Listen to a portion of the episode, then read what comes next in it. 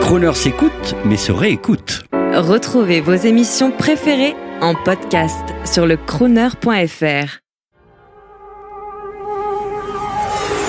Bonjour, c'est Olivier Dassault, artiste aviateur sur Crooner Radio. Je vais vous parler aujourd'hui de la Co-Parade, une histoire amusante construite autour d'un troupeau de vaches et de veaux, grandeur nature en fibre de verre. La grande organisatrice de l'événement, Véronique Moret, a proposé à plusieurs artistes et personnalités du monde du cinéma de s'exprimer sur le thème du 7e art.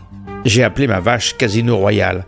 Je suis un grand fan de 007. Ce thème m'a tellement amusé que j'en ai écrit un petit texte humoristique que je vous livre. Avant de voyager par monts et par vaux, j'ai envoyé Casino Royal paître quelques trèfles sur la terre du cinéma américain et du jeu à Deauville.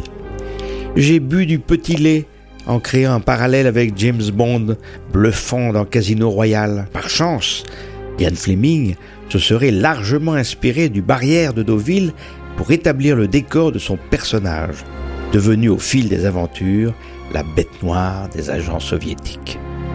La crème des acteurs anglo-saxons rumine encore, déçu de ne pas être consacré. Sans commettre d'impair, l'élégance de James Bond, sa dextérité à manier les gadgets, son chic à séduire ses dames de cœur, tout en prenant le taureau par les cornes au nom de sa majesté, est un pari risqué à chacune de ses sorties. Le principal atout de ce héros au cuir endurci, c'est d'avoir toujours misé sur des pics réactionnaires, un festival de mots d'esprit participant à la légende dans des jackpots du 7e art. Alors, première étape, la boule du vendredi 5 mai au jeudi 15 juin. La deuxième étape, c'est Dinard du vendredi 16 juin au lundi 7 août. Et ensuite, Deauville du mardi 8 août à fin octobre 2017. Et bien sûr, dans les jardins de Normandie pour annoncer et pendant le festival du film américain. Je vous y donne rendez-vous. En ce qui me concerne, je serai à Deauville début septembre.